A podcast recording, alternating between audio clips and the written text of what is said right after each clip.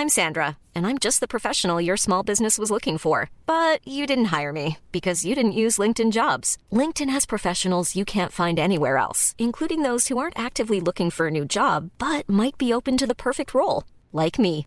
In a given month, over 70% of LinkedIn users don't visit other leading job sites. So if you're not looking on LinkedIn, you'll miss out on great candidates like Sandra. Start hiring professionals like a professional. Post your free job on linkedin.com/people today. Ravi de vous retrouver ce soir. J'ai un petit quiz pour vous vers 19h25. Préparez-vous. Juste avant, la minute info de Simon Guilla. Lina, disparue samedi dans le Bas-Rhin. Les recherches menées cet après-midi dans deux plans d'eau n'ont rien donné. Une équipe de plongeurs de Strasbourg a sondé deux étangs dans le secteur où l'adolescente de 15 ans a disparu. Après plusieurs semaines de bras de fer avec le régime nigérien, eh l'ambassadeur de France au Niger, Sylvain Ité, est de retour à Paris. Les militaires au pouvoir à Niamey réclamaient son départ depuis la fin du mois d'août et à son arrivée en France, il été reçu au Quai d'Orsay par Catherine Colonna. Le verdict est attendu dans un quart d'heure environ au procès de l'homme jugé au Mans pour avoir tué un policier en août 2020 après un refus d'obtempérer. 15 ans de réclusion criminelle ont été requis devant la cour d'assises de la Sarthe ce matin. Nous retrouvons dans la soirée Sandra Buisson pour un point complet sur ce procès. Et au sommaire ce soir, qui impose cette idéologie? Qui veut imposer le statut de binaire ou non binaire dans notre quotidien Peut-on vivre côte à côte sans que les minorités imposent leur vie à la majorité Ce sont les questions que beaucoup se posent depuis que la ville de Rennes calcule les subventions versées aux associations sportives en fonction de nouveaux critères. En cochant la case non binaire, les clubs sportifs pourront obtenir des subventions plus importantes. Et puis à Zurich, la ville recommande de son côté de bannir les termes papa et maman. De quoi ces bouleversements sous nos yeux sont-ils le nom? L'édito de Mathieu Bocoté. Depuis la rentrée à Alger, les écoles privées ont interdiction de dispenser des programmes scolaires français. Il faut également utiliser des manuels indiqués par l'État algérien, obligatoirement. Certains élèves ont vu leur plan de scolarité voler en éclats en quelques jours. Est-ce une volonté d'imposer l'anglais ou bien posons-nous directement les questions qui fâchent? Est-ce un rejet de la France? Le décryptage de Gabriel Cluzel. Le gouvernement a annoncé son plan interministériel pour lutter contre le harcèlement scolaire, une priorité absolue de la rentrée, formation du personnel, cours d'empathie, confiscation du téléphone. Chaque élève a le droit au bonheur, insiste Gabriel Attal. Nous nous poserons deux questions ce soir. En quoi faut-il applaudir cette démonstration de l'autorité du gouvernement, cette démonstration d'action du gouvernement qui manque ailleurs? Autre question que comprendre derrière ces cours d'empathie pour faire face au harcèlement scolaire Est-ce réapprendre à vivre ensemble? Le regard de Marc Menant. Le nombre d'avortements va de record en record et à son plus haut niveau en France depuis 30 ans. Le service des statistiques du ministère des Solidarités et de la Santé vient de publier ces dernières données. Qu'est-ce que cela dit de notre société? L'avortement est-il devenu un moyen de contraception? Pourquoi d'un côté les IVG augmentent, de l'autre les PMA aussi augmentent pour avoir un enfant? La société de la déresponsabilisation est-elle en ce moment arrivée? Le décryptage de Charlotte Dornelas. Il ne suffit pas d'être homosexuel pour réclamer le droit d'asile en Grande-Bretagne. Déclaration choc de la ministre de l'Intérieur britannique, Suella Braverman, déclare également et avoue que le multiculturalisme est un échec elle s'est aussitôt attirée les foudres de l'ONU, qui lui reproche de s'en être pris à la Convention de Genève, qui protège les réfugiés. Pourquoi Londres remet-il en question la base même du droit des réfugiés dans le monde occidental? Le Royaume-Uni recule-t-il sur tous les facteurs reconnus en matière d'immigration? L'édito de Mathieu Bocoté. Une heure pour prendre un peu de hauteur sur l'actualité avec nos mousquetaires. Et Gabriel Cluzel est là ce soir. C'est parti.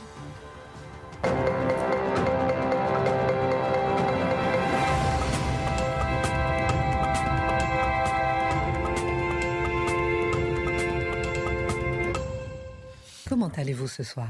Très bien. Gabriel est avec nous. Oh, Gabriel Gabriel, c'est un plaisir de vous recevoir. On va parler. Pardon. Euh, Et moi d'être avec vous, voilà. on va parler. Dès le départ, vous avez compris. non, mais c'est qu'il y a beaucoup de choses à dire. On va parler du harcèlement scolaire avec vous dans un instant. Hein, juste avant, Mathieu Bocoté, on va se poser des questions euh, qui fâchent, des questions qui gênent tout le monde. Qui impose cette idéologie dans nos vies? Qui veut imposer le statut de binaire ou non binaire dans notre quotidien? Est-ce qu'on peut vivre côte à côte euh, sans faire disparaître l'homme et la femme en tant que tel, le papa, la maman? On voit par exemple qu'à Zurich, on recommande de ne plus dire papa-maman, de dire parents. Et on voit qu'à Rennes, justement, on a euh, un système d'allocation aux associations euh, sportives qui, est, qui sont mieux rémunérées si on déclare qu'on est non binaire. Question, comment on en est arrivé là alors, c'est une révolution qui nous est tombée dessus depuis quelques années. Ce qui est très particulier, c'est que le commun des mortels cherche encore à apprendre ce langage. J'y reviendrai. Binaire, non-binaire, cisgenre. Qu'est-ce que ça veut dire tout ça? Mais les, on pourrait dire la gauche diversitaire, elle sait exactement dans quelle direction elle va. Elle veut transformer fondamentalement notre manière même de penser l'être humain. Alors, que se passe-t-il à Rennes? On pourrait dire c'est toujours ce que j'appelle le laboratoire, du progressisme municipal. Hein. Quand la gauche s'empare d'une ville, elle transforme ça en laboratoire. Il faut toujours regarder ce qu'elle en fait. Alors, dans ce cas-là, il y a les budgets qui sont alloués aux associations sportives. Et la ville décide de redéfinir l'allocation des budgets avec l'idée toute simple. On va donner davantage d'argent aux... Donc, il y a des points d'allocation. Donc, si c'est exemple, imaginons un garçon, ça vaut un point. Une fille, je donne des chiffres au hasard, vous comprendrez l'idée. Un garçon, une fille, ça vaut deux points. mais un non-binaire, par exemple, ça vaudrait trois points. Donc, plus une équipe sportive, plus un groupe sportif a de non-binaires ou d'enfants trans dans son équipe, plus ce groupe risque de recevoir d'argent. Donc, c'est une, ce qu'on appelle une prime à la non-binarité dans la sélection des, des enfants dans les associations sportives. Alors, ce qui est assez intéressant là-dedans, c'est que c'est un projet politique conscient. C'est une redéfinition consciente de ces critères d'allocation. Je vais donner quelques citations qui nous viennent de la gauche municipale. Célène Tonon, qui est chargée des musées à la ville et qui est la première conseillère transgenre à Rennes, il faut le dire, elle explique l'ambition d'un véritable budget égalitaire qui serait débarrassé des stéréotypes de genre et du bonus dont les pratiques viriles et un certain entre-soi ont pu profiter jusqu'ici. Donc, si vous avez dans une équipe de rugby seulement des hommes, peut-être pour des questions de physique, je dis ça comme ça, et que, qui se bat contre une, autre équipe d'hommes, c'est un bonus viril. Hein, c'est pas simplement se dire que quand le type pèse 100 kilos et elle pèse 23 kilos, par exemple, eh ben, c'est pas exactement à armes égales. Non, c'est un bonus viril et il faut déconstruire dans cette équipe de rugby ou dans ce club, faites la liste des, sports disponibles, eh bien, il faut déconstruire le privilège mâle, le privilège viril, se nous dit cette dame. Ça va plus loin. Frédéric Boursier, qui est conseiller municipal PS, ça nous vient des, sur les citations du Figaro, qui nous dit Si on veut le sport pour tous, on ne doit pas nier la transidentité et la non-binarité. Ça va de soi. Hein. Ce qui prime du point de vue de la collectivité, c'est l'intérêt et le bien-être de ces personnes-là. Ah, c'est intéressant quand même. C'est l'intérêt et le bien-être de ces personnes-là. Ça peut s'entendre, ça. Ben oui, mais les autres personnes, ça compte pas leur bien-être? Je sais pas, moi, ça m'intéresse quand même de savoir. Donc, il y a une préférence. Il le dit, soit dit en passant, il assure dans la tranquillité une discrimination positive. Donc, il y a ce, on pourrait appeler la préférence trans. Vous savez, le, RN avait la doctrine de la préférence nationale. On pourrait dire que la gauche municipale Rennes a la doctrine de la préférence trans ou non-binaire. Hein. mais c'est une préférence légitime, celle-là. On l'aura compris. Donc, l'idée, c'est qu'il y a des conséquences à tout cela, évidemment. La première, j'aurais trois grandes conséquences. La première, eh bien, ça légitime et ça normalise la figure de l'enfant non-binaire. On s'entend c'est qu'il y a un cas de dysphorie de genre, c'est-à-dire un, individu qui se sent étranger à son sexe, il peut en avoir un sur, c'est très très très très rare quand même, on est tous ouverts à ça, on va accompagner la personne dans sa situation qui est généralement difficile. Mais là, on ne parle plus de ça, c'est la multiplication des non-binaires dans une génération où les jeunes sont poussés à se définir dans la non-binarité. Donc, c'est une catégorie désormais normale. Garçon, fille, non-binaire, trois options. Ah, c'est plus garçon, fille, et eh oui, il y a des exceptions, on va en tenir compte. C'est garçon, fille, non-binaire, trois options, et par ailleurs, c'est une option choisie. Premier élément. Deuxième élément, je l'ai dit, on crée une prime à la non-binarité. La non-binarité, je le redis au corps, c'est se définir comme ni homme ni femme. Ce qui est intéressant, c'est de dire que les associations elles-mêmes auront intérêt désormais à dire aux jeunes qui s'inscrivent Êtes-vous non-binaire? Vous ne pourriez pas être non-binaire. S'il vous plaît, soyez non-binaire. On va avoir plus d'argent grâce à ça. Un l'oseille pour les non-binaires. C'est mercantile. Ah, bien sûr, c'est l'art du calcul. Et ensuite, plus largement, c'est une prime sociétale à la non-binarité. Et ça, je pense que c'est important de le dire. Il y a tout un discours qui circule on le voit beaucoup en Amérique du Nord, ça c'est important. Tout un discours qui pousse la jeune génération à se définir dans le langage de la non-binarité.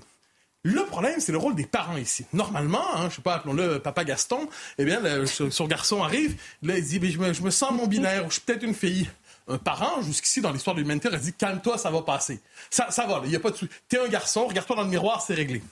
Et bien là, ce qui se passe aujourd'hui, c'est que les parents sont tout heureux d'accompagner leurs enfants dans un moment d'affirmation non binaire parce que ça confirme leur propre tolérance, ça confirme leur propre ouverture. Ils sont heureux, c'est comme un cadeau de la vie qui leur est fait chic, mon enfant est non binaire, j'aurai la chance de l'accompagner dans ce parcours de vie et il, mon ouverture à sa situation confirmera ma propre tolérance. Donc, c'est une démission du rôle parental. Et là, on s'entend. Je ne dis pas qu'il n'y a pas des cas d'exception où un enfant doit être accompagné. Les exceptions existent toujours. Mais aujourd'hui, c'est une nouvelle éthique qui se met en place chez plusieurs parents qui ne sont, si heureux d'utiliser leurs enfants à la manière d'un batch de progressisme identitaire. Alors, globalement, je résume pour Rennes. Hein. Rennes veut faire de, veut faire de vos enfants des enfants non-binaires. C'est une politique en tant que telle. Plus il y aura de non-binaires, plus ils seront contents. Donc, un garçon, c'est mal. Une fille, c'est mieux. Mais un non-binaire, c'est comme on dit au casino, le jackpot. Alors faisons un pas, Mathieu Bocoté, vers Zurich maintenant, puisqu'on dit qu'il est recommandé, on l'a appris là aujourd'hui, de ne plus utiliser les termes papa-maman. C'est une rumeur ou bien Ah non non non, c'est une c'est une vérité. C'est absolument fascinant ce qui se passe là-bas parce que vous savez des guides d'écriture des guides de d'écriture inclusive ou des guides pour nous orienter dans le, dans le monde qui est le nôtre aujourd'hui pour apprendre comment parler. L'Union européenne en produit, le planning familial en produit, mais qui en produit aujourd'hui aussi? Il y a justement la ville de Zurich, qui a envoyé un petit document, le Bureau zurichois de conseil aux parents. Et il les exhorte, là, parce que c'est nécessaire, là, il faut lutter contre l'intolérance, hein, d'utiliser un langage neutre du point de vue du genre. Et on dit, à Zurich, mieux vaut ne plus parler des papas ou des mamans. Parce que papa et maman, soyons honnêtes, c'est réac et c'est inacceptable. Je pense même que c'est d'extrême droite, quant à moi. Alors, il faut aller plus loin. Et nous dit, 20 minutes, c'est la perspective d'un langage non sexiste. Et cette situation, alors c'est intéressant, il nous dit, utilisez ça, utilisez le langage non sexiste quand vous rencontrez une autre famille. À la rigueur, dans votre famille, si vous dites papa, maman, ça relève de, votre, de la vie privée. Mais quand vous rencontrez une autre famille, utilisez plutôt les termes tuteur ou euh, voilà tuteur ou parent en général. C'est-à-dire, je vous demande par exemple, est-ce que vous êtes parent, c'est ça oui, euh, oui, parents, c'est encore. Moi, je dirais parent ou tuteur. Euh, non, plus loin. Ah, moi, je suis ni, l'un ni l'autre. Mais, euh, mais, cela dit, ce qui est intéressant, c'est que c'est l'inversion de la norme. Auparavant, on va dire papa, maman, puis il y avait la troisième case, hein, figure autre. Ça, ça, ça, existait, ça existe dans l'administration. Maintenant, on inverse. C'est la, la, figure alternative et là, tuteur. Et à la rigueur, la catégorie autre sera papa, papa et maman. Donc, c'est l'inversion des codes, mais Zurich va plus loin et est très clair. On nous dit, il invite les, ils invitent les parents à mettre de côté leurs propres héritages au sujet du genre et les goûts vestimentaires qui en découlent pour l'enfant. Donc, la ville demande sacrifier, s'il vous plaît, votre héritage, sacrifiez votre culture, sacrifiez vos références naturelles et anthropologiques, sacrifiez-les parce que la diversité l'exige et le langage non sexiste l'exige. Alors ça, c'est à Zurich. Là, vous me direz, mais j'ai déjà entendu parler de ça, me semble-t-il. Ah ah! Vous avez tout à fait raison. J'allais vous le dire. Vous faites euh, les questions et les réponses. en 2019, en France, où il y a eu cette proposition-là, on voulait remplacer père et mère par parent 1, parent 2. C'est le cas, soit dit en passant, déjà en Espagne. C'est le cas dans plusieurs administrations en Amérique du Nord. Papa, maman, père, mère sont des catégories résiduelles réactionnaires dans bien des endroits du monde occidental aujourd'hui. Et en France, on l'a proposé. Mais devant la réaction populaire assez vive, eh qu'est-ce qui s'est passé? On a décidé de préserver père-mère et on a gardé une troisième case, figure parentale alternative, ce qui est probablement le compromis de notre temps. Alors, certains nous diront, nos amis centristes nous diront, ce sont des détails, ça ne compte pas, c'est pas vraiment important. Pourquoi vous donnez autant d'importance à ça? Mais d'abord parce que c'est un discours institutionnel, c'est une politique budgétaire à Rennes, c'est une politique dans la ville de Zurich, et c'est aussi une politique et un langage médical. Aujourd'hui, c'est une chose qui m'intéresse, je me permets de le dire en un mot. Euh, vous savez, il y a toute une révolution dans le vocabulaire anatomique pour parler des hommes et des femmes, et on l'a vu cet été au Royaume-Uni, où on s'est demandé, vu l'émergence des trans et des non-binaires, comment comment nommer le sexe féminin? Alors auparavant, on disait c'était euh, le vagin, vous me permettrez le terme. Eh bien non, on dit plus ça maintenant. C'est le bonus hole on, avait connu, on, croyait auparavant que c'était l'inverse, franchement, d'un point de vue masculin. Mais aujourd'hui, ce qu'on a, c'est le bonus hall. Il y avait aussi l'expression front hall qui était proposée. Donc, il y a un renversement donc, il y a l'orifice universel, désormais, qui est l'anus. Et ensuite, il y a le bonus hole, qui est le vagin, qui est réservé aux femmes biologiques cisgenres à l'ancienne traditionnelle. Donc, vous voyez cette révolution du langage qui nous a amené aussi à parler, soit dit en passant, du lait humain plutôt que du lait maternel, qui nous amène à dire qu'un homme peut voir le gynécologue. Cette révolution va très loin. Nous ne sommes pas devant des détails secondaires qui ne devraient pas nous intéresser. Nous sommes devant une révolution. Il ne devrait pas être interdit, devant celle-là, d'être contre-révolutionnaire. Révolution qui va très loin et très vite. Et c'est la raison pour laquelle c'est important euh, d'en parler. Dans un instant, on va partir en Grande-Bretagne. Vous me direz pourquoi la ministre de l'Intérieur britannique dit que le multiculturalisme est un échec. On va en parler dans un instant. Gabriel Cluzel, ravi de vous revoir ce soir. Depuis la rentrée à Alger, les écoles privées ont interdiction de dispenser des programmes scolaires français. On peut se poser beaucoup de questions. On va essayer de comprendre pourquoi. Je vous pose directement la question qui fâche. Est-ce que c'est un rejet de l'Algérie vis-à-vis de la France? Vous savez, euh, le gouvernement algérien a à sa disposition euh, deux énergies bien connues, le pétrole et le gaz, mais il y en a une troisième incroyable parce qu'elle est à la fois fossile, c'est-à-dire très ancienne, hein, elle date de la guerre d'Algérie, et euh, euh, renouvelable parce qu'elle semble immortelle, elle est protéiforme, elle renaît de ses cendres sans arrêt. C'est la haine de la France, voilà, tout simplement. Et donc, euh, évidemment, on voit bien que derrière cette nouvelle disposition, il s'agit de brimer la France. et, on peut expliquer comment ça se passe. C'est le Figaro, seigneur, tout honneur, qui a trouvé cette information, qui a eu accès à la note euh, du euh, d'un directeur d'établissement d'Alger qui a expliqué que le ministère de, l'Éducation euh, menaçait de poursuites pénales les directeurs d'écoles privées qui continueraient à faire des doubles programmes, c'est-à-dire un programme français et un programme algérien. Alors ce programme français, il était euh, très couru parce qu'il permettait de passer le brevet, de passer le bac français, et on apprend du reste qu'on ne pourra plus passer ce bac français dans le lycée français d'Alger. Il faudra aller à l'étranger, ce qui évidemment n'est pas sans euh, poser des problèmes. Et l'autre euh, point, c'est qu'on apprend aussi que très probablement dans ces écoles privées, un autre euh, double programme va émerger, c'est-à-dire la, cohabitation entre le programme algérien et, un programme anglais. Donc, euh, alors c'est un autre colonisateur, mais ils n'ont pas colonisé l'Algérie. C'est peut-être ce qui euh, euh, les sauve. Alors, c'est, c'est pas tout à fait nouveau puisque en septembre 2022, à la rentrée dernière, donc, le, gouvernement avait décidé que l'anglais serait enseigné à partir de l'équivalent de notre CM2. là, l'été dernier, il a été décidé que l'anglais serait la langue de l'enseignement pour l'université. mais ce qui frappe Xavier Driancourt, que j'ai eu au téléphone, l'ancien ambassadeur d'Algérie c'est qu'il me dit ça a toujours été le cas, c'est pas nouveau, enfin ça a toujours été le cas. Donc ça fait longtemps que c'est le cas, mais euh, ce qui frappe là, c'est le caractère systématique et organisé. Il y voit vraiment la convergence euh, entre euh, la convergence implicite évidemment entre les islamistes et les militaires qui tous les deux, les deux camps, chacun pour des raisons différentes, détestent le français et la culture française évidemment. Et puis accessoirement, c'est aussi une façon d'embêter, me dit-il, les Kabyles qui sont très francophones. Alors, les rapports entre le pouvoir algérien et la langue française ont toujours été conflictuels. Alors oui, c'est un euphémisme. C'est vrai que le français, c'était la langue du, colonisateur. Vous savez que ce, cet écrivain pied noir célèbre qui est Albert Camus disait euh, Ma patrie, c'est la langue française. Alors dès octobre 62, Ben Bella avait annoncé l'enseignement de l'arabe dans les écoles dans les années 70-80.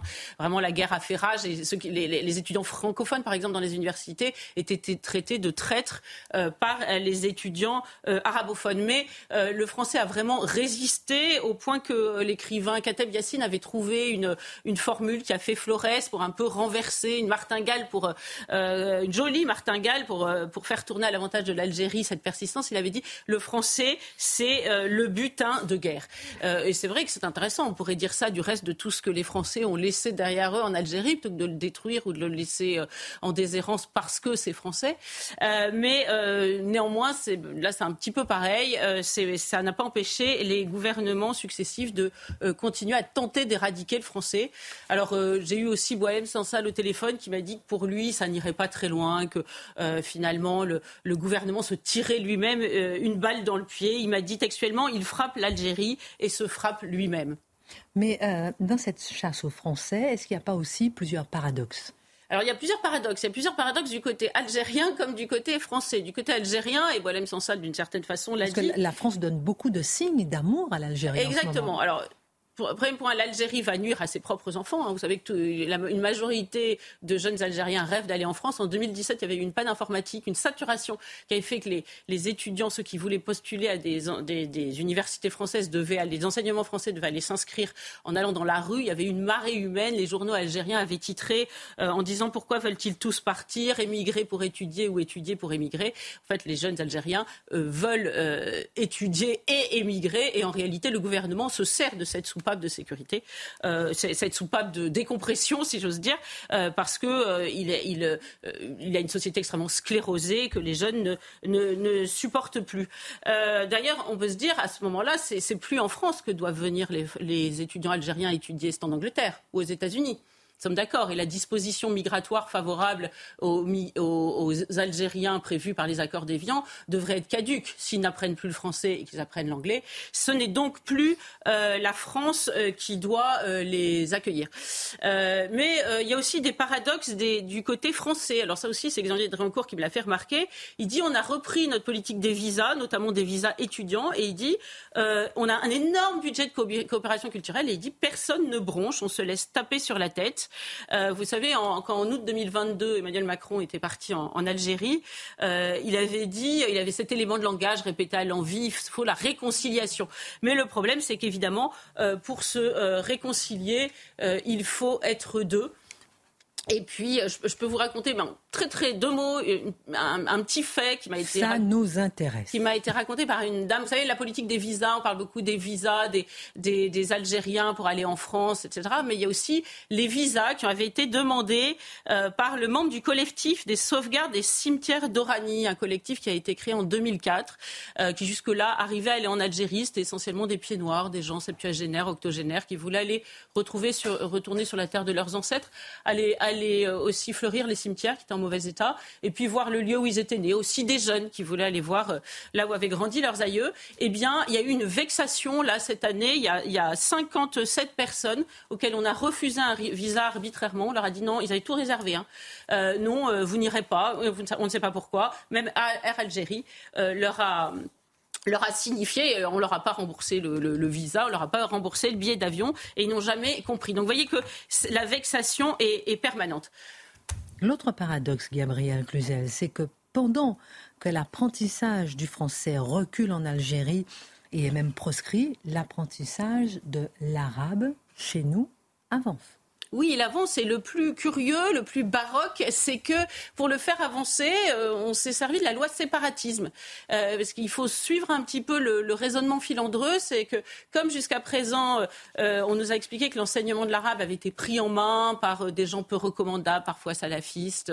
Bref, on s'est dit qu'en le faisant apprendre à l'intérieur des établissements, eh bien, ça se passerait mieux. Alors, Emmanuel Macron avait plaidé pour enseigner davantage la langue arabe à l'école, car notre jeunesse aussi riche de cette culture plurielle. Et il avait, dit il faut remettre l'arabe dans le giron de la République. Je lis la citation. Sauf qu'à la fin, évidemment, c'est servir euh, sur un plateau euh, un, outil de, communautarisme. Et euh, ça paraît fou que pendant que le français recule en Algérie, eh bien l'arabe avance en France. Et, finalement, contrairement à Albert Camus, Gabriel Cluzel, le gouvernement ne voit pas notre patrie dans la langue française. Oui, tout était comme si euh, Emmanuel Macron n'avait pas compris que la langue était symbole et facteur euh, d'identité. Alors pourtant, il suffit pour s'en convaincre de, de, lire un vieux conte d'Alphonse Daudet qui sera plus lu en Algérie, je pense s'il l'était. C'est euh, la dernière classe. Vous savez, ça raconte le dernier cours de français quand l'Alsace devient allemande. Bah, vous savez, à chaque fois que l'Alsace a changé de côté de la frontière, les Allemands imposaient le français aux Alsaciens et puis mm. quand les Allemands partaient, ou partaient par force, c'était les Français qui imposaient le français aux Allemands. Et pourquoi le faisait-il C'est assez violent d'ailleurs parfois, euh, de façon si autoritaire, parce qu'évidemment, ça, fait partie de notre identité. Comment peut-on prétendre euh, intégrer, j'allais dire assimiler, mais non, là, c'est un mot... Euh, presque d'extrême droite, comme dirait mon voisin. donc, comment peut-on prétendre intégrer sans transmettre notre langue? Les islamistes le savent, les militaires algériens le savent, pas notre gouvernement français. Merci beaucoup pour votre analyse, cher Gabriel Juzel. Je disais qu'il y aurait peut-être un petit quiz. Euh, on va marquer une pause et pendant la pause, hashtag face à l'info. Envoyez-moi une petite note de chaque chroniqueur, ce que vous préférez, un petit mot d'amour. J'en prendrai un ou deux à montrer à l'antenne. Les plus sympas. Hein. Allez, on marque une pause à hashtag face à l'info, bien à Christine Kelly. Oh, envoyez-moi les petits mots et on se retrouve dans quelques minutes seulement. Vous n'avez pas beaucoup de temps. À tout de suite. Ravi de vous retrouver dans Face à l'info. Je continue à regarder vos petits messages. On en passera quelques-uns dans un instant. Continuez à nous envoyer des petits mots, mais restez attentifs à ce qui vient dans un instant. Le gouvernement a annoncé son plan interministériel pour lutter contre le harcèlement scolaire, une priorité absolue pour la rentrée. Formation du personnel, Marc Menant, cours d'empathie, confiscation du téléphone. Chaque élève de France a le droit au bonheur, insiste Gabriel Attal. Nous nous posons deux questions ce soir avec vous, si vous le permettez. En quoi faut-il applaudir cette démonstration de l'autorité du gouvernement qui manque ailleurs?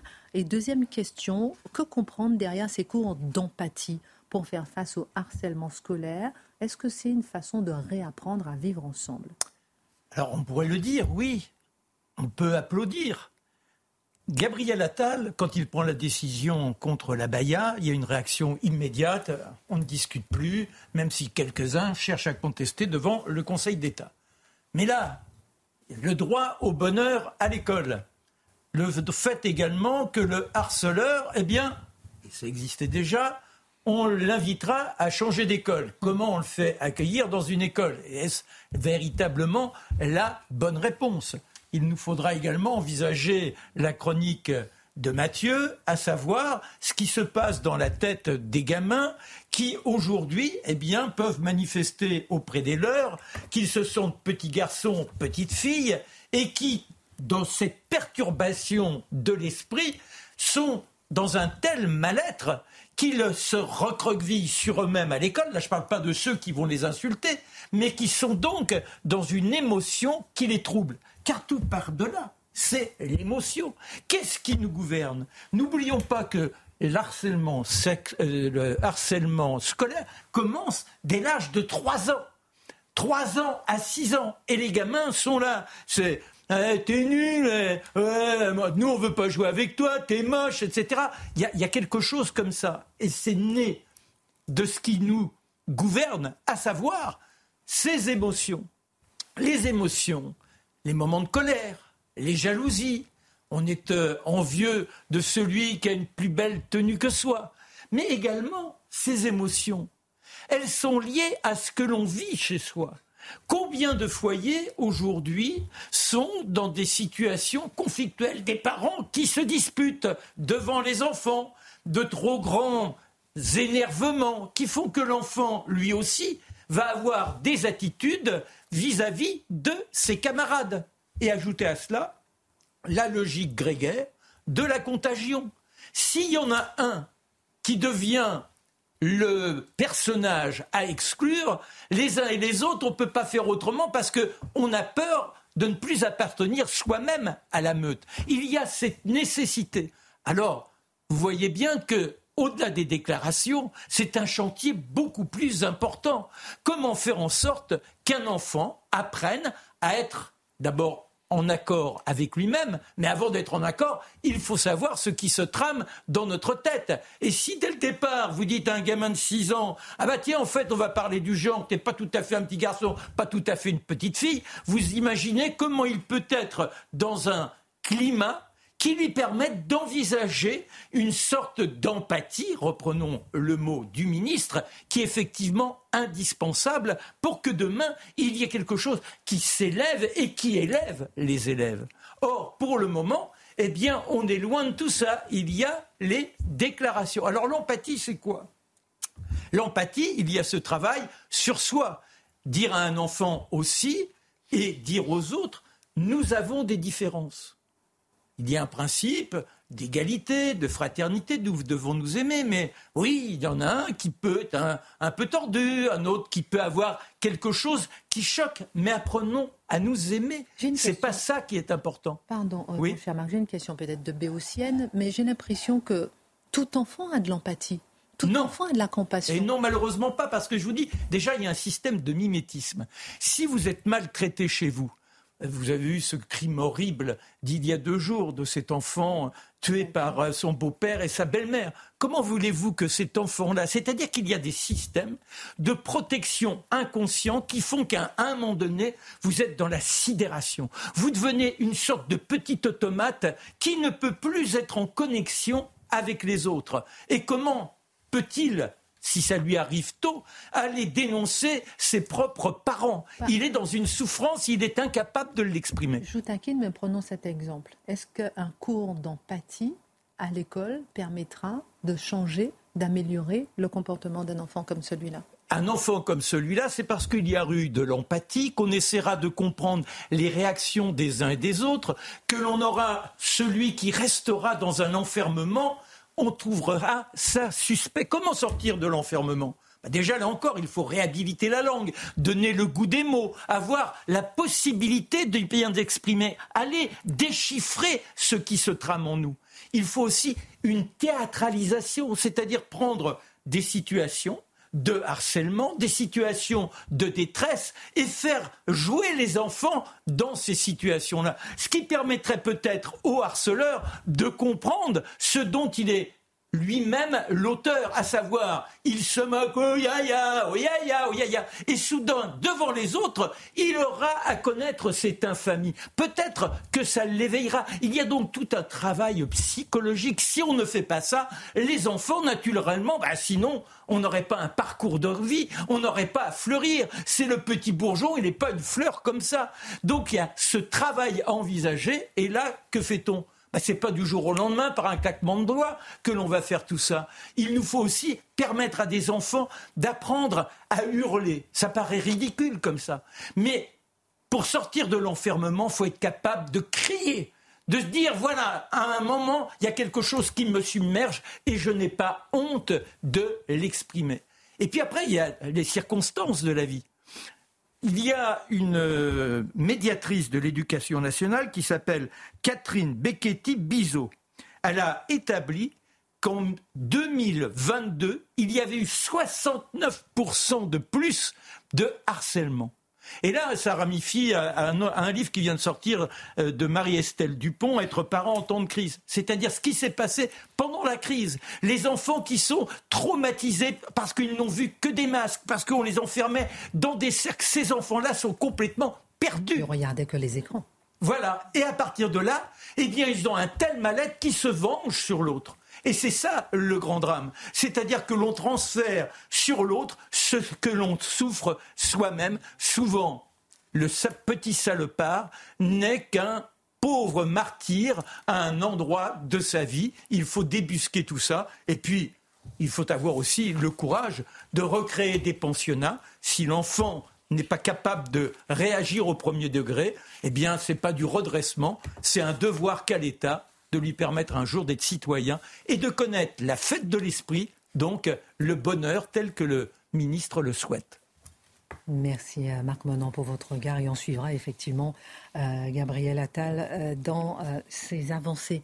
On va faire un, petit tour de table avant de passer avec vous, Charlotte, sur le dossier de l'avortement, le nombre d'avortements qui explose. Mathieu Bocoté, ne me regardez pas comme ça, c'est un sujet qui va vous plaire, peut-être. Je pense que vous, en tout cas, vous aurez quelque chose à dire. ah, alors, à Calais, on va faire un petit tour de table rapidement là-dessus. Dites-moi ce que vous en pensez. 500, ça fait beaucoup réagir. 500 smartphones ont été offerts à des migrants. Neuf associations présentes sur Calais ont donc distribué euh, cette smartphone. C'est un don de Emmaüs Connect et le but est de faciliter les échanges entre les associations de migrants et les personnes. Est-ce que cela vous choque? Non pas que ça me choque en tant que tel, mais je constate qu'aujourd'hui, la générosité prioritaire, hein, la générosité première, elle doit être toujours à l'endroit du migrant, qui doit être la cible de le, premier élan de notre cœur lui est destiné. Et ensuite, lorsque des gens euh, qui, a, qui, ont le mauvais, qui ont le travers d'être, appelons ça français depuis mille ans, ou français depuis quelques siècles, eux, eh bien, on considère qu'ils se plaignent inutilement quand ils protestent à leur manière, quitte à voter pour des infréquentables, en disant ça va pas bien, pouvez-vous tenir compte de moi, on les diabolise. Donc le, le, le cœur, en fait, fonctionne étrangement aujourd'hui. Nous aimons le lointain, surtout quand le lointain s'impose chez nous sans avoir, sans, sans avoir demandé la permission ça s'inscrit euh, dans ce euh, deux poids deux mesures qui frappe aujourd'hui les Français. Acheter un smartphone, c'est une dépense euh, conséquente. donc voir 500 smartphones offerts à des migrants, les Français se disent, ben, enfin une partie des Français nécessairement se disent, mais pourquoi, pourquoi, pourquoi pas nous à ce moment-là? Et c'est vrai que ça, je, pense aussi à ces associations qui aident beaucoup les migrants. Je ne crois pas que beaucoup de Français soient assistés pour aller chercher des allocations. De, quelquefois, des personnes très âgées sont absolument seules, et, et on se dit, mais pourquoi ne pas aider les Français avant les migrants. C'est une, un réflexe simple, mais de bon sens, me semble-t-il. On peut faire l'un et l'autre, Charlotte, non? Bah, On devrait pouvoir faire l'un et l'autre, mais au bout d'un moment, euh, il est vrai que euh, là, l'association a décidé d'offrir ses smartphones pour euh, faciliter euh, la, discussion entre les migrants et l'association qui s'occupe d'eux. Mais il est vrai que c'est le genre d'information où on se dit en permanence, mais cet argent existe donc, il est donné à ces associations-là et pas à d'autres. Et par ailleurs, quand vous pensez à ces associations qui parlent, qui ont un discours qui, qui nous parlent tout le temps d'humanitaire d'urgence, on a l'impression de sortir du cadre de l'humanitaire d'urgence aussi. Donc quelles sont les priorités? Comment est-ce que se passe précisément euh, cette, cette, aide humanitaire? Est-ce qu'elle ne se transforme pas euh, évidemment en accueil, mais on le voit aussi avec l'aide juridique dans une autre mesure? Alors c'est moins évident en fait euh, à 500 smartphones. Bah, tout le monde voit ce que c'est 500 smartphones, mais donc je pense qu'en effet ça participe de, à la fois du deux poids deux mesures et puis du sentiment de d'être un peu d'un autre monde. C'est la charité de dame patronesse. On se donne bonne conscience mais ça change quoi sur le fond? C'est-à-dire que si on veut véritablement prendre en considération, au-delà du fait d'arrêter que certains puissent croire qu'ils vont trouver le bonheur, la panacée de l'existence en étant sur un territoire, il faut dans ces conditions, faire en sorte qu'ils découvrent la langue, qu'ils découvrent le pays, c'est-à-dire toute une infrastructure. Là, abandonne ça, ça y est, mais il va faire quoi, notre pauvre bonhomme, avec, euh, avec euh, son portable? Que c'est pour faciliter les échanges. Non, mais euh, c'est quoi C'est pas les échanges qu'il faut faciliter. C'est faire en sorte déjà qu'il comprenne là où il est arrivé, de comprendre comment on vit dans ce pays, quelles sont les interactions entre les uns et les autres, et lui ouvrir quoi comme avenir? Avec un portable, vous n'avez pas un avenir. Merci beaucoup pour votre regard. Euh, je vous ai demandé pendant la pub de mettre des petits mots euh, pour l'émission. On va regarder quelques, quelques tweets euh, que vous avez mis. Alors, on faisait comment avant que cette émission existe face à l'info? Oh, c'est gentil comme tout, c'est mignon. Allez, un autre? Merci à vous de répondre. Alors, merci pour votre émission. On vous aime de tout cœur, de tout notre cœur. Nous aussi, on vous aime. Un autre encore. alors... Euh, Christine, Gabriel, Charlotte, les trois grâces de face à l'info. Que du bonheur. Les garçons out. C'est un hétérosexuel de base. Oh non. Allez, un dernier, c'est ça. Vous êtes tous excellents. Impossible de vous départager. Voilà, c'est le dernier. Puis j'en ai vu un là en passant pendant la, pub que j'ai pas remis, c'est qu'il y a quelqu'un qui dit Charlotte, je suis amoureux de vous. J'oublie ce qu'il disait, mais si vous me demandez mon âge, je suis plus jeune que Marc Menon. ils n'ont pas de mal. Merci à tous en tout cas pour vos échanges. Dans un instant, on ira au Royaume-Uni puisque la ministre de l'Intérieur britannique s'est fait lyncher par l'ONU et par d'autres puisqu'elle dit que le multiculturalisme est un échec et puisqu'elle dit que pourquoi est-ce qu'on accueille les homosexuels euh, euh, dans le droit d'asile? Enfin, remet en cause justement euh, tous ces accords. On en parle dans un instant. Charlotte, avant tout, alors que la contraception et les préservatifs sont pris en charge à 100% pour les moins de 26 ans sans avance de frais, alors que pour euh, euh, les contraceptions d'urgence, c'est pris en charge à 100% pour toutes les femmes, quel que soit l'âge, enfin, il y a une question qu'on va se poser ce soir, puisque le nombre d'avortements va de record en record et à son plus haut niveau en France depuis 30 ans. Le service des statistiques du ministère des Solidarités et de la Santé a publié ces dernières données pour 2022. Qu'est-ce que cela dit de notre société. L'avortement est-il devenu un moyen de contraception? Pourquoi euh, d'un côté on a les IVG qui augmentent et puis de l'autre côté on le voit, les PMA aussi euh, euh, qui augmentent? Est-ce qu'on est tombé dans la société de la déresponsabilisation? Beaucoup de questions. Oui, alors le, déjà pour répondre à la question rapidement, est-ce que l'avortement est devenu un moyen de contraception? Vous voyez simplement dans le vocabulaire et la manière dont on présente aujourd'hui et depuis de longues années d'ailleurs l'avortement, la contraception vise à empêcher une grossesse et on vous dit que l'avortement vise à stopper une grossesse. Il n'est pas question d'autre chose en fait dans le vocabulaire, c'est le même vocabulaire. Donc nécessairement, il y a une continuité dans la manière de présenter, continuité qui est comprise aussi chez les jeunes femmes, notamment hein, plutôt les jeunes femmes. Euh, qui ont recours à l'avortement. Donc ça, à mon avis, dans le vocabulaire qui est utilisé, la manière de parler de l'avortement aujourd'hui, ça s'explique parfaitement euh, que cette continuité euh, existe. Ensuite, on a, donc vous le disiez, 234 000 avortements. Jusqu'à maintenant et ces dernières années, le nombre de 220 000 avortements par an était assez stable, ce qui était déjà extrêmement étonnant. Enfin, c'est énorme, 220 000 avortements par an dans un pays, en effet, où la contraception est aussi accessible. Alors, il y a des disparités géographiques assez anecdotiques sur le continent. La Guyane a le plus fort taux et, les, euh, d'avortement. Et il faut noter un point peu réjouissant qui concerne tout le monde. C'est que normalement, la vie générale dans tous les pays. Quand vous avez une hausse du nombre d'avortements dans un pays, il correspond à une hausse générale des naissances. C'est en même temps, c'est corrélé. Là, pour la première fois, on a une hausse du nombre d'avortements qui s'accompagne d'une baisse du nombre des naissances. Il y a clairement un élan vital euh, affaibli, voire décroissant très clairement dans le pays. Et euh, on, le voit à chaque fois qu'il est question de défendre l'avortement dans ce pays, tout le monde a recours euh, à Simone Veil, qui est évidemment la, mère de la, de, la, de la loi en l'occurrence. Et, et je, vais, je vais simplement la citer parce que quand elle était devant l'Assemblée à l'époque, elle, elle parlait du caractère éminemment politique de la question de l'avortement dans la société. C'est quelque chose qui, est, qui a disparu sous le poids du droit individuel, du droit de la femme uniquement.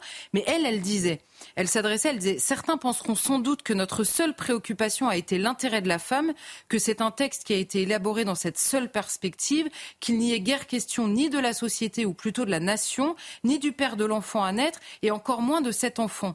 Je me garde bien de croire qu'il s'agit d'une affaire individuelle ne concernant que la femme.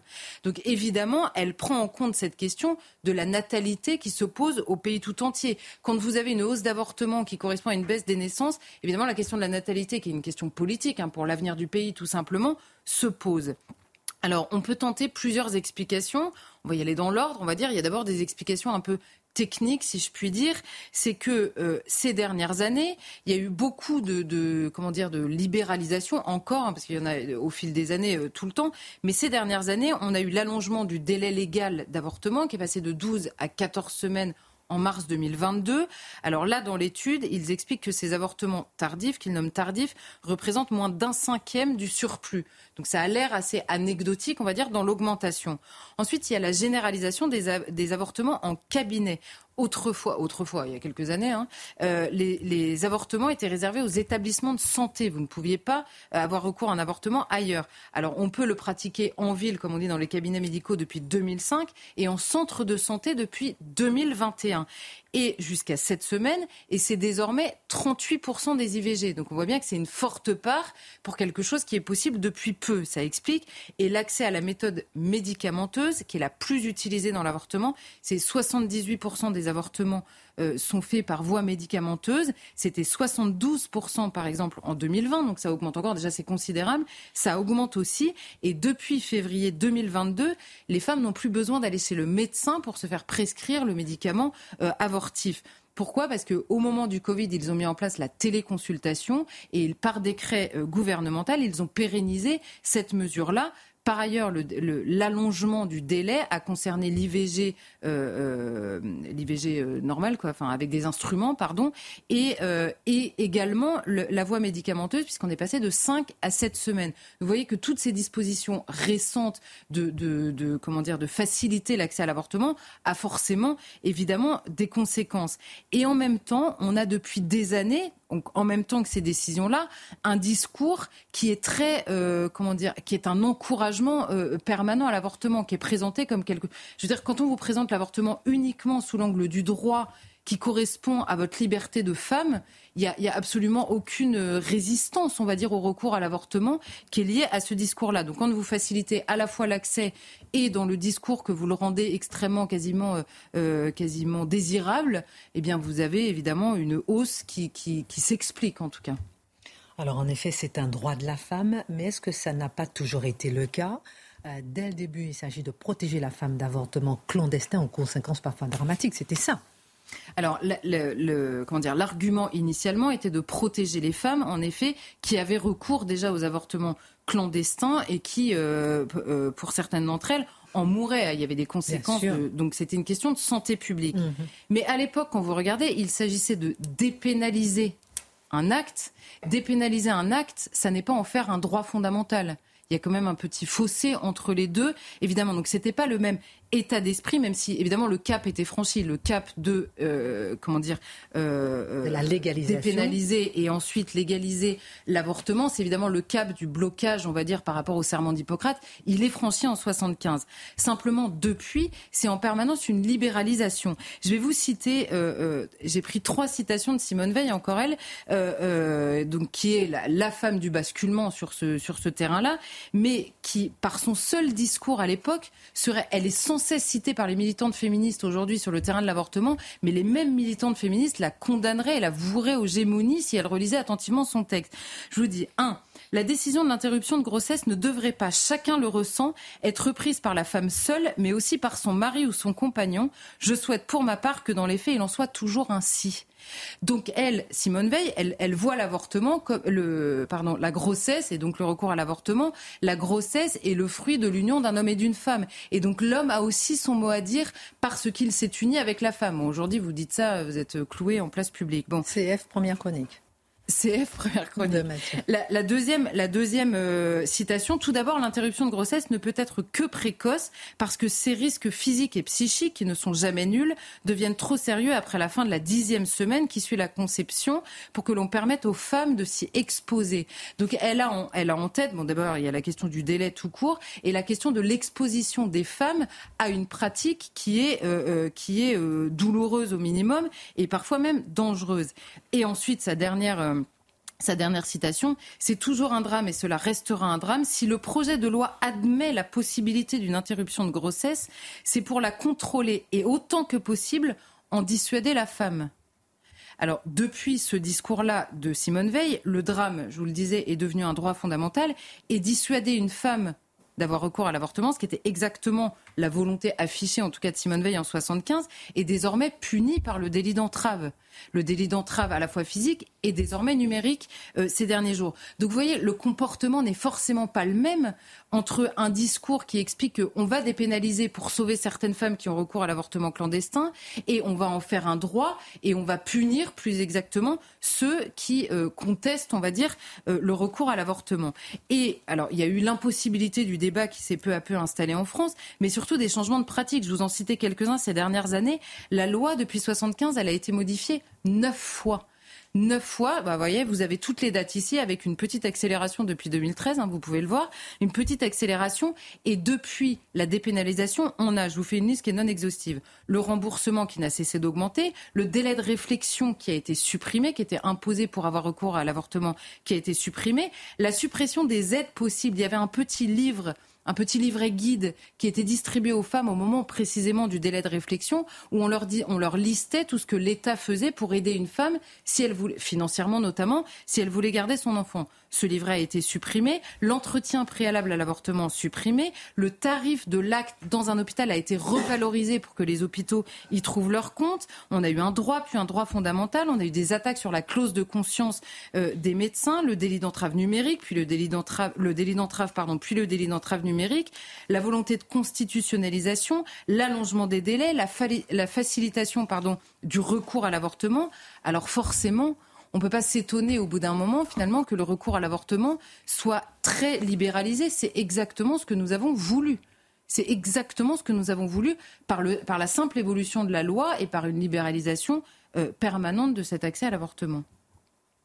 La loi a évolué neuf fois. Alors, Charlotte Dornelas, à l'inverse, on peine à comprendre un tel chiffre, des 234 000 avortements, un nombre record en 2022, malgré l'accès facilité à la contraception, je disais tout à l'heure, son encouragement et sa gratuité.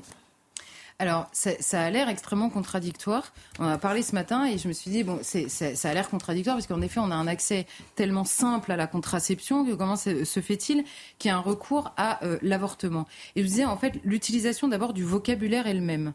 Ensuite, il y a la question aussi de générations là qui sont extrêmement biberonnées, on disait, à la pornographie. Or, les psychologues, quand ils nous parlent des effets de la pornographie sur le cerveau des jeunes, euh, euh, les effets de la pornographie, ils nous disent le un des gros problèmes, on va dire, de la consommation, c'est la dissociation totale entre la question de l'amour et celui de l'acte sexuel, la question même du sentiment, de l'attachement, etc. Donc c'est, euh, vous avez des enfants qui vous parlent de leurs sex friends, du, du des plans cul. Euh, je suis désolée hein, pour le, le, vocabulaire, mais simplement il y a une dissociation totale, même parfois de leur corps par rapport au, plaisir qu'elles peuvent ressentir. Et évidemment, vous avez cette question-là. La question, on parlait euh, pendant la pause, mais de la, pilule du lendemain, ce qu'ils appellent la contraception d'urgence, le recours à la pilule du lendemain qui est extrêmement facilité même pour les plus jeunes, la disparition des parents dans la décision puisqu'ils ne sont plus tenus au courant. Donc vous avez un recours total et confus entre la contraception, la pilule du lendemain qui intervient le lendemain, comme son nom l'indique, et l'avortement lui-même. Donc la grossesse dans ce monde-là, ça semble totalement incongru. Quand vous ne pensez pas que ça peut être une conséquence possible, et je reprends votre mot, il y a une déresponsabilisation de l'acte sexuel lui-même. C'est-à-dire que c'est une conséquence qui est quand même assez prévisible d'un acte sexuel et qui n'est plus prévu. Et toutes les personnes qui interviennent, notamment dans les écoles, vous disent c'est stupéfiant. Les jeunes sont incapables de vous donner la grossesse comme conséquence possible d'un acte sexuel. Donc forcément, que ce soit un accident entre guillemets de contraception ou tout simplement soit un oubli ou tout simplement euh, que des, des, jeunes qui n'en prennent pas, eh bien cette dissociation a un effet aussi, c'est que finalement on a recours à l'avortement comme en effet on aurait recours à la contraception, puisque la différence n'est plus euh, perceptible entre les deux. Merci beaucoup pour votre, marque, euh, votre regard, Charlotte Dornelas. Euh, Mathieu Bocoté, on va aller au Royaume-Uni pour essayer de comprendre ce qui se passe parce que c'est un bouleversement incroyable.